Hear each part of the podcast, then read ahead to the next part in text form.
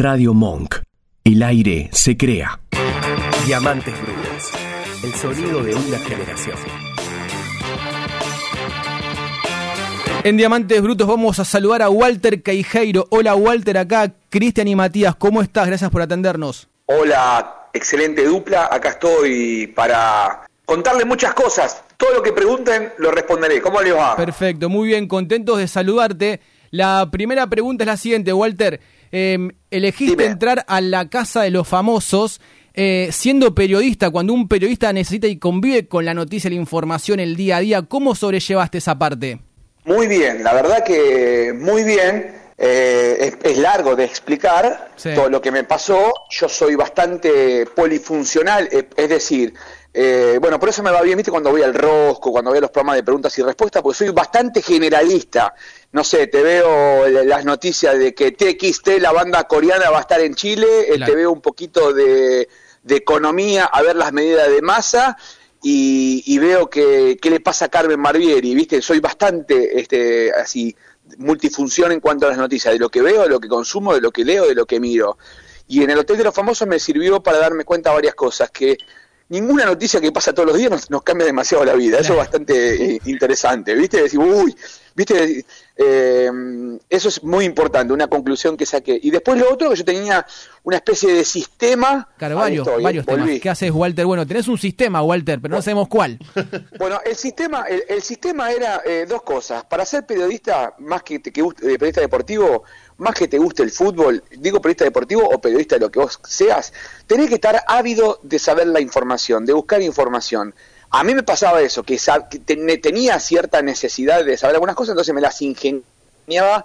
Había otros compañeros que no le importaba nada y no, no, no accedían. Bueno, en mi caso tenía un poco, me ayudó a tener la agenda en la cabeza. Por ejemplo, no sé, el día del casamiento del Chanchi Esteves y Sabrina era el, creo que fue el sábado 21 de abril, eh, pe- pe- perdón, 21 de marzo. Ese sábado ese era la fecha de los clásicos. Yo sabía que se jugaba la fecha de los clásicos, entonces más o menos este, iba preguntando, iba preguntando los partidos, y, viste, si veía un cámara con el pantalón de huracán, le preguntaba, che, Globo, bien, Eh, iba preguntando algunas cosas. Cuando venía mi esposa de visitas, también le preguntaba cosas, más allá de que mucha información deportiva no sabe, pero me las ingeniaba como para, para preguntar. Eh, había una cocinera que era fanática de Gallardo y, le- y, mm, le preguntaba alguna cosa. eh, bueno, esas cositas que, que iba. Después, le che, ¿todo bien afuera? ¿Cómo está eh, la relación Cristina-Alberto? Decime, ¿mejor o peor? Peor. Uy, digo, cosas así, ¿viste? Tenía métodos de, de preguntar, no siempre a la misma persona, y, y al chino, el chino Leunis, que me, me prometió que me iba a dar los- por lo menos los resultados de Racing, y cuando me dijo que iba, viste que su- fue la parte que Racing ganó 10 partidos seguidos, Claro. Y digo, este me está mintiendo. Y bueno, este, Era real. era real.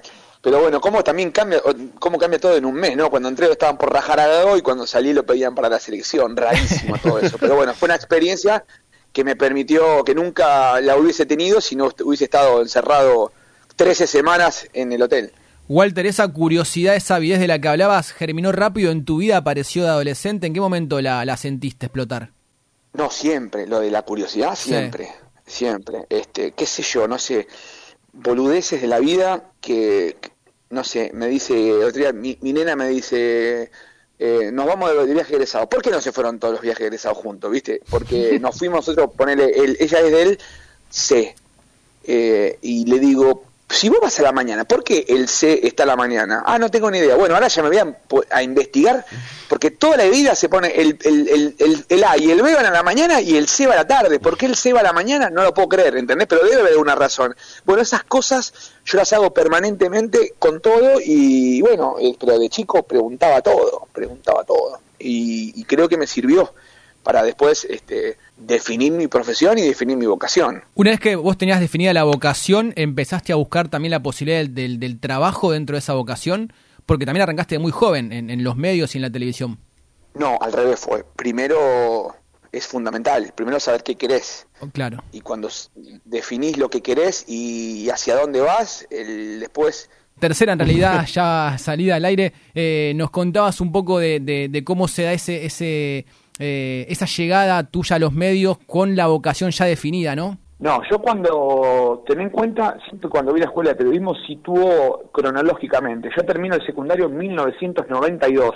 Bien. Eh, a mí me preguntan, viste la típica pregunta, de hecho mi hija está en sexto, y cuando no sabe qué va a estudiar, y digo, es bueno eso, es bueno. No, porque todos los compañeros, viste la madre y los otros padres, los compañeros ya están haciendo el CBC de ingeniería, y le digo, bueno, si vos no sabés lo que vas a hacer, no es tan malo.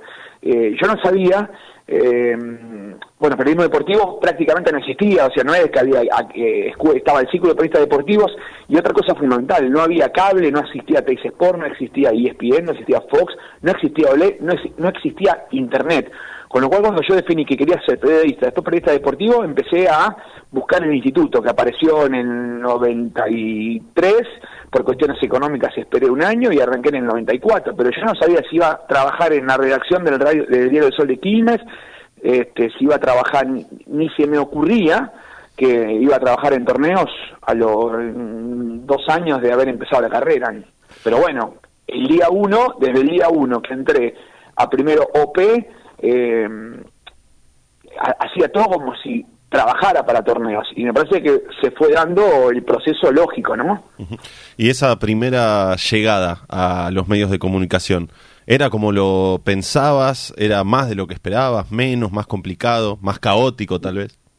No sé, pero cuando estás, cuando uno sigue un sueño y sigue una el sueño de tu de mi vida, eh, no me importaba nada, no me importaba nada. Eh, de hecho, yo había antes, había hecho prácticas, iba imaginariamente, cuando digo imaginariamente, eh, iba a la cancha, eh, me acreditaba mucho la NU, Banfield, iba cada tanto a Racing, iba a algunos partidos de Independiente. Yo vivo en Quilmes y era, me era más fácil ir a, los partidos de zona sur y además no, no acreditaban a todo el mundo, o sea que eran pocos equipos los que acreditaban. Entonces yo iba a los partidos y hacía notas que nunca salían, las grababa y veía en el vestuario al Chavo Fuchs, Matías Martín en esa época, Tití, y después cuando empecé a laburar en el 96, estaba ahí laburando con ellos, no lo podía creer, pero bueno, eh, no, no había nada en mi cabeza que no sea hacer las cosas como corresponde. De hecho, entramos siete y creo que solo dos.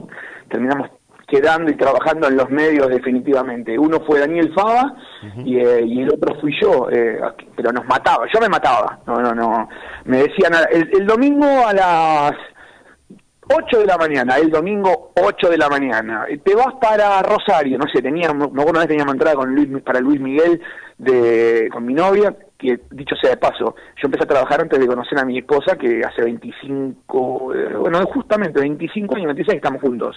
El día que yo empecé a salir con Andrea, eh, llegué tarde, pero porque me mandaron a Canal 9, pero no, imagínate que salía con la... mira, si me gustaba que hace 25 años que estoy con ella, pero fui, o sea, no, no, no había nada que no me que no me haga salir del objetivo de cubrir los partidos como si fue con yo calculo que habré cometido 250 mil errores. Pero el periodista deportivo tiene a ver es muy fácil la, la, la, digo muy fácil. No no no fácil es sencilla la cosa. De fútbol hay de los no sé cuánto dio el censo 47 pero de 25 millones que saben mucho de fútbol eh, que quieran ir a cubrir eh, los River Boca, debe haber 12 millones de personas. Ahora, que quieran ir eh, a las 8 de la mañana a visualizar la Fórmula 1, ya empiezan a, ver menos, ¿viste? este, y de, que después el otro día tengas que ir, este, dejar todo e irte a Rosario, también. Entonces, me parece que la perseverancia y el estar cuando había que estar fue un diferencial para, para por lo menos sobrevivir y, ya dejar de ser part-time a full-time en, el lapso de dos años. Y en estos años, Walter, eh, ¿qué cambió de los medios? ¿Qué cambió de la televisión? Eh, porque hubo claramente una mutación. Sí, muchísima. Eh, es interesante también otra pregunta para desarrollar. Creo que hay muchísimas más facilidades. Em, a mí me dieron un celular en, allá en el 96 y había que cargarlo, era ese que tenía tapita eh, era todo, había que mandar, eh, nos encontrábamos para grabar, nosotros mandábamos, yo empecé a trabajar en el Deportivo por Telefe con Miembro y Close, entonces mandábamos eh, la previa del partido, moto, nos encontrábamos con la moto, no sé, en la puerta de la cancha de gimnasia, o en la esquina donde vendían matambre. el, terminaba el entretiempo, mandábamos un cassette, terminaba el, partido, terminaba otro cassette, y después el tape lo llevábamos nosotros, el cassette lo llevábamos al canal. Todo eso hoy cambió, lo mandás, este, prácticamente en vivo, eh, hoy grabás con un celular, hoy grabás, este, eh, escribís, subís una nota, un blog eh, eh, por TikTok, eso no existía, eso no, la verdad que no, no, no había forma, no había forma de, de poder hacer un montón de cosas del periodismo si no tenías las herramientas o era muy difícil. Este, era grabador, cassette y si estabas en la media nota había que darlo vuelta. Bueno, todo eso ha cambiado para mí, para bien, pero lo que creo que ha cambiado tanto que se arrastran un montón como está hablando del periodismo, pasa también, no sé, hoy un delivery si no tiene, eh, no mira el número de la casa, viste que dice, flaco, no ves el número, porque la, toda la tecnología y la aplicación hace que se vayan perdiendo cosas del sentido común.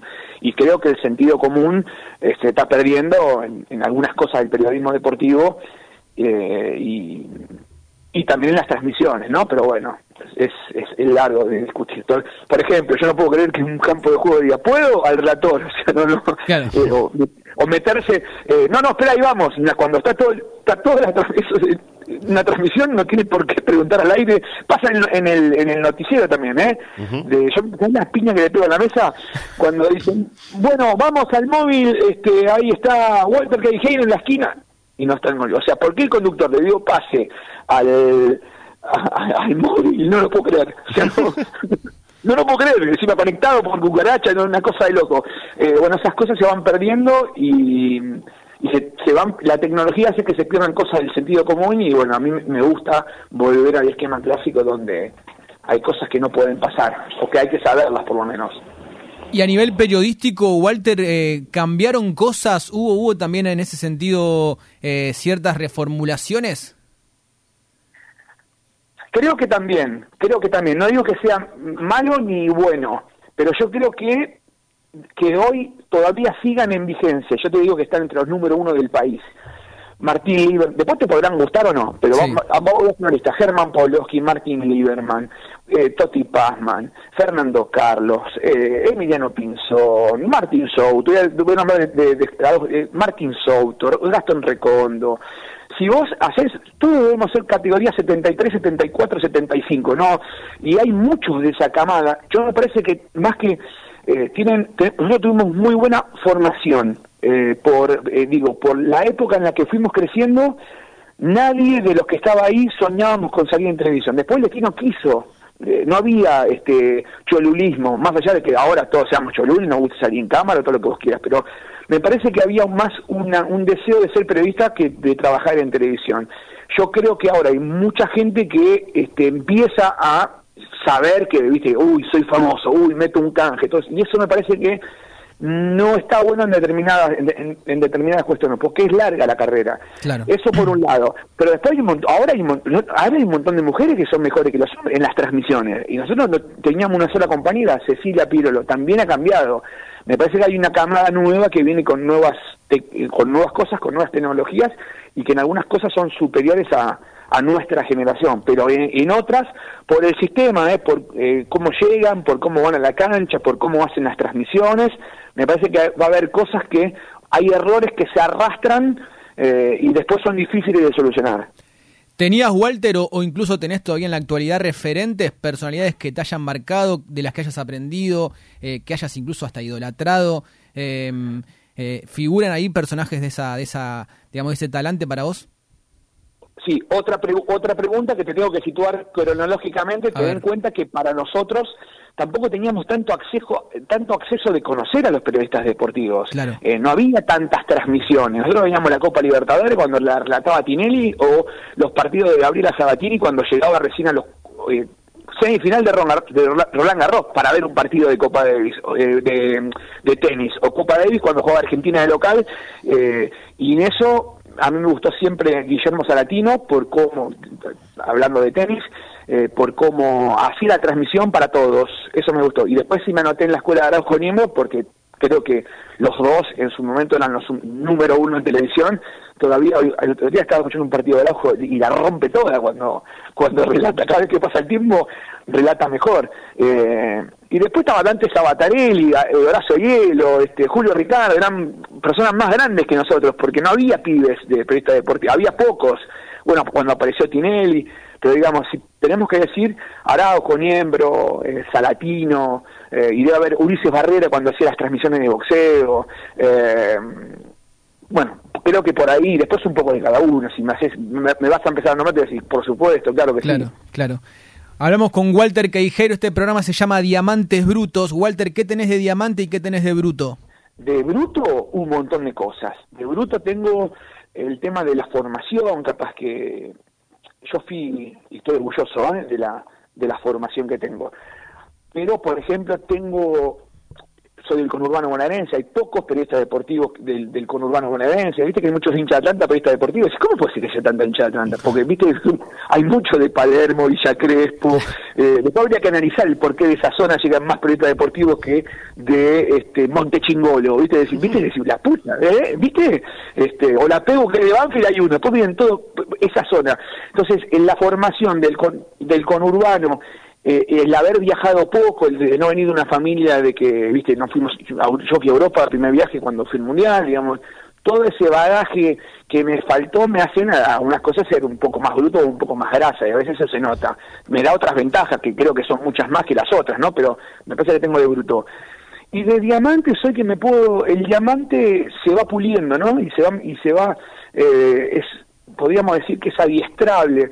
Me parece que yo soy, eh, a mí me pones a hacer el debate presidencial y creo que lo puedo llegar a hacer, y me pones a, hacer el debate entre el Larva y Guido Zuller y creo que también lo puedo hacer, creo que me puedo adecuar a, y lo puedo hacer, digamos, lo, este, bien y, y después este, otra cosa que tengo que me adecuo sí digamos hay que hacer la transmisión. Walter ahora cena me pongo me puedo llevar a hacer una transmisión de algo de un tema que no soy tan capacitado. A otros les cuesta un poquito más. La última Walter se viene la Copa del Mundo se viene Qatar 2022 y queremos saber cómo ves a la selección cómo lo ves a Scaloni cómo lo ves a Messi y, y qué esperás de este mundial para Argentina espero, por lo menos estar entre los semifinalistas. Bien. Que espero que el resultado del mundial no corte el proceso, no corte el proceso. Yo creo que siempre los mundiales se planifican a dos años, eh, a dos mundiales, perdón. Es decir, este no es lo que viene. Que si perdemos en primera ronda, sea para este, mejorar para el que viene. Y si salimos campeones, que sea también para para mejorar lo que viene. Viste que cuando Argentina queda fuera del mundial, y te, me acuerdo que eh, cuando no San Paolo empieza toda toda la catarata de, desastres que fuimos haciendo que fue un desastre la preparación para Rusia y yo creo que la preparación para Qatar es lo que voy a decir eh, Qatar 2022 fue muy mala muy mala. Pese a eso estamos teniendo buenos resultados. Scaloni ganó la Copa América y la selección argentina pese a la, a, la, a la malformación que tuvo el fútbol argentino. Malformación, te puedo decir, todavía no sabemos si el Geroni va a continuar después del Mundial, acordate que lo confirmaron para un partido, ahora porque vamos ganando, pero ¿te acuerdas que lo confirmaban por cuatro meses, que San Paulo se iba, que San Paulo se iba, que Chiquitapet inauguraba el predio de ahí en Marbella, ¿te acordás todo eso? Sí. El fútbol, el, la liga del fútbol argentino, qué copa de la liga, qué sacan los, los descensos, qué ponen los descensos, qué no se van a ir al descenso, qué van 28 equipos, qué vamos a volver a todo ese quilombo me parece que yo lo veo muy mal. El, proceso de, un equipo de la selección argentina forma parte de todo eso. Entonces lo digo antes del Mundial. Si salimos campeones del mundo, todo eso que te, que te fui diciendo lo hay que corregir. ¿eh? Y que no empiecen los que no dicen nada ahora, que cuando quede la selección, si es que queda la selección argentina afuera, empiecen a, agarrar toda esta catarata de quilombos para decir que perdimos el Mundial por eso. Me parece que la selección argentina tiene que cambiar algunas cosas. ¿Qué va a pasar con Messi? ¿Va a jugar el próximo Mundial? ¿Quiénes son los...? Todo eso me parece que tiene que formar parte de un equipo, este, de, un proyecto. Eh, ¿Qué espero del Mundial? Un buen resultado, que creo que estamos en condiciones de lograrlo, pero que sirva el resultado para acomodar el fútbol argentino y la selección argentina, ¿no? Walter, te agradecemos el tiempo, la generosidad y la buena onda de, conversar este rato con nosotros. Te mandamos un fuerte abrazo y te deseamos lo mejor para lo que viene. Les mando un abrazo y gracias por la entrevista y por dejarme hablar. Muchas gracias a vos. Ahí estaba Walter Queijeiro, periodista todoterreno, de 24-7 de todos los rubros, como le gustó también aclarar. Eh, si hace falta hacer el debate presidencial, lo hacemos. Si hace falta hacer el debate entre Guido Zuller y X, también lo vamos a hacer. Walter Queijeiro, otro periodista de raza que pasa por Diamantes Brutos en este lunes acá en Monk.